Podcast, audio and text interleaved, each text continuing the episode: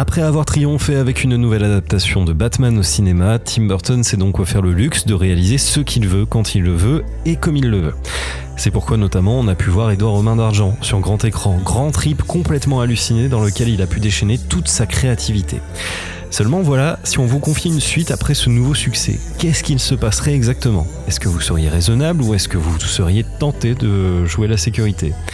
Eh bien écoutez, c'est ce que nous allons voir aujourd'hui dans ce nouveau numéro de La Péloche. Bonjour à tous, ici Monsieur Cinéphilus, et ensemble on revient aujourd'hui sur Batman le défi, toujours réalisé par Tim Burton.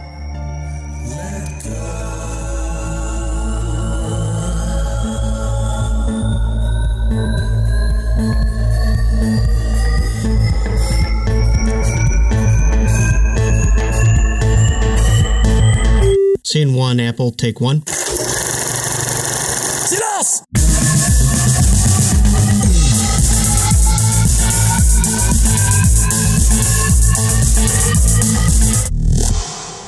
Et comme à chaque fois, un peu de contexte.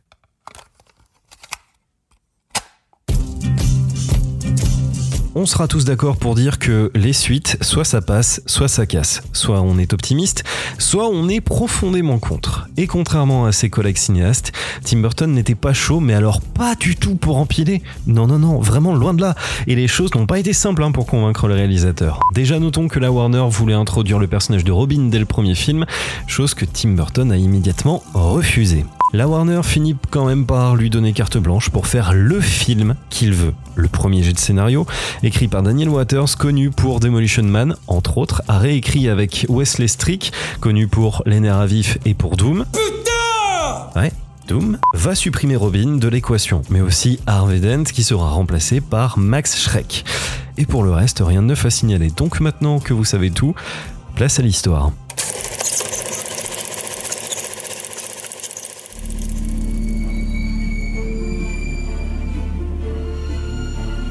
Sorti chez nous le 15 juillet 1992, Batman le défi raconte l'affrontement entre Batman et le pingouin, un monstre doté d'une intelligence à toute épreuve qui sème la terreur dans tout Gotham.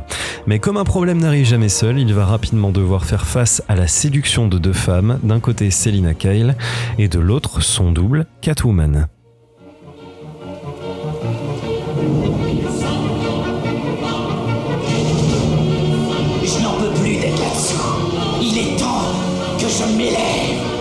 Tréfonds des égouts de Gotham surgit un nouveau scélérat.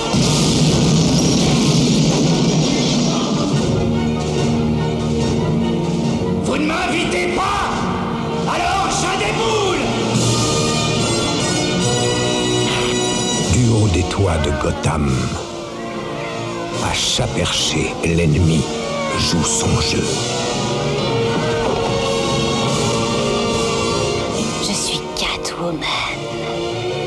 Écoutez-moi rugir. Miaou.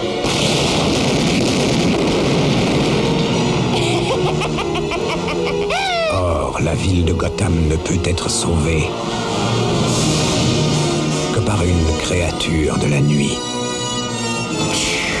Hé, les talons Je croyais qu'on avait des intérêts communs? Nous en avons. Et si certaines personnes à l'époque avaient trouvé le premier film sombre, elles n'étaient, je pense, pas prêtes pour cette suite, qui est quand même plus noire et plus violente encore. Maîtrisée de bout en bout, ce qui frappe surtout, c'est la totale liberté que Burton a eue pour faire la suite dont il rêvait. Et si on veut parler de mise en scène, il sera impossible de ne pas parler des scènes les plus cultes du film, notamment celle de l'épopée du berceau dans les égouts lors de l'introduction, qui rappelle un petit peu, il est vrai, le voyage de Moïse encore enfant. Pour l'aspect technique, Batman le défi est le premier film à avoir utilisé la technologie Dolby Digital lors de sa sortie au cinéma. Ce qui veut dire qu'on peut vous entendre ici, ou même encore là. Et ça, c'était assez bluffant, pour l'époque surtout. C'est qui ça? C'est quoi ça? Je sais pas s'il faut ouvrir le feu ou s'il faut tomber amoureux. Pauvre mec, toujours en train de confondre vos pistolets et vos parties. Fais pas de mal, ma jolie, on ne gagne plus que 300 impôts déduits. C'est encore trop payé, cassez-vous. Côté scénario, c'est là où je trouve qu'on y perd beaucoup. Trop dense, trop noir, trop de trop en fait. Si le côté gothique propre à Tim Burton se ressent, il a été très difficile pour moi, mais également pour beaucoup de spectateurs à l'époque, d'être pleinement emportés par cette suite. Et surtout, il est important de rappeler que même si de nombreux produits dérivés vont être vendus après la sortie, cette œuvre n'est pas à mettre entre toutes les mains.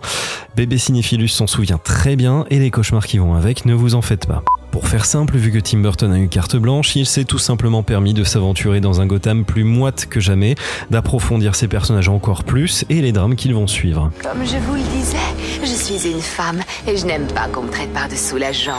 La vie est vache et je suis très beau de vache. Au niveau du casting, Michael Keaton fait encore une fois le travail proprement. Rien de bien transcendant non plus. Si le premier film faisait la part belle au Joker et son côté un peu fantasque et artistique, cette suite donne plus de temps d'écran à notre héros. Et inutile de vous dire que j'ai du mal avec cette version du personnage. Mais on en reparlera très bientôt, ne vous en faites pas. Au rayon des méchants et honneur aux dames, c'est Michel Pfeiffer qui endosse la tenue bien moulante et bien cuir de Catwoman. Et vous serez surpris d'apprendre que ce n'était pas le choix de base du réalisateur. Non, à la place, Annette Bening était choisie pour le rôle, mais elle s'est découverte enceinte quelques semaines avant le début des prises de vue, donc euh, ça a été un refus catégorique. Sean Young fut un temps également pressentie elle aussi. Elle ira même jusqu'à se déguiser en femme-chat pour obtenir le rôle, mais faut croire que Tim Burton n'a pas été convaincu par le cosplay un peu douteux, faut le dire. Et puis pour incarner le pingouin, ce sont plusieurs noms qui ont circulé, et si le premier choix du réalisateur était Marlon Brando, celui de Warner Bros en revanche était soit Dustin Hoffman, soit Bob Hoskins, soit John Candy, soit Christopher Lloyd. Bon bah finalement aucun de ces quatre-là, puisque c'est Danny DeVito qui sera embauché, et au final c'est pas plus mal. Je suis un homme! Et j'ai un nom, moi! Oswald Cobblepot! Monsieur Cobblepot, vous ne vous réconcilierez donc jamais avec eux? Exact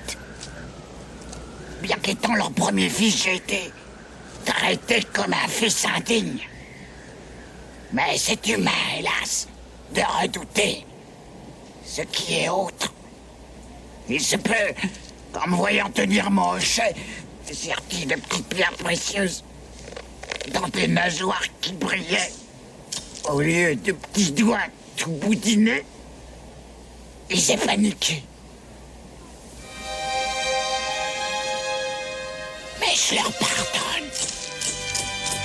Niveau musique, rien de bien neuf, Danny Elfman rempile alors pour composer la partition. Il s'agit ici de la cinquième collaboration entre le compositeur et le metteur en scène, et mis à part quelques pistes vraiment dingues, comme le thème de Catwoman et du pingouin, rien de bien excitant à se mettre sous la dent. Et contrairement au précédent film, il n'y a pas eu d'album avec différents titres de divers artistes.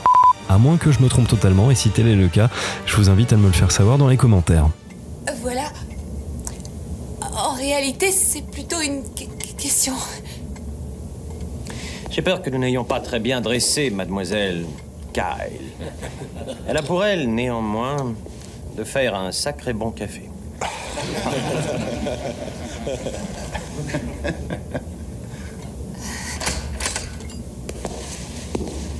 Papa Monsieur le maire Allons apporter un peu de joie aux masses. Et le box-office alors? Alors, justement, même si le film a été un succès, les dirigeants de Warner Bros. de l'époque se diront déçus par les résultats. Sur le territoire domestique, il totalisera plus de 160 millions de billets verts. À l'international, il en comptabilisera 104 millions pour un résultat total de 266 millions et quelques miettes, faisant de cette suite le troisième film le plus rentable de l'année 1992 et le sixième film au niveau mondial. Et puisqu'on a parlé de produits dérivés, ne vous en faites pas, les fabricants de jouets du monde entier se sont fait un joli petit tapis avec ce qu'ils ont pu tirer du film. Sauf un. Et on va parler McDonald's qui a suivi les plaintes de plusieurs associations parentales qui critiquaient le film pour sa violence et les multiples références sexuelles qui en découlent, inappropriées pour les enfants de l'époque. Donc, c'est pourquoi la chaîne de fast-food n'a pas proposé de jouets dérivés du film dans leur Happy Meal. Pauvre loulou, si seulement ils savaient ce qui les attend dans un futur proche. Miaou.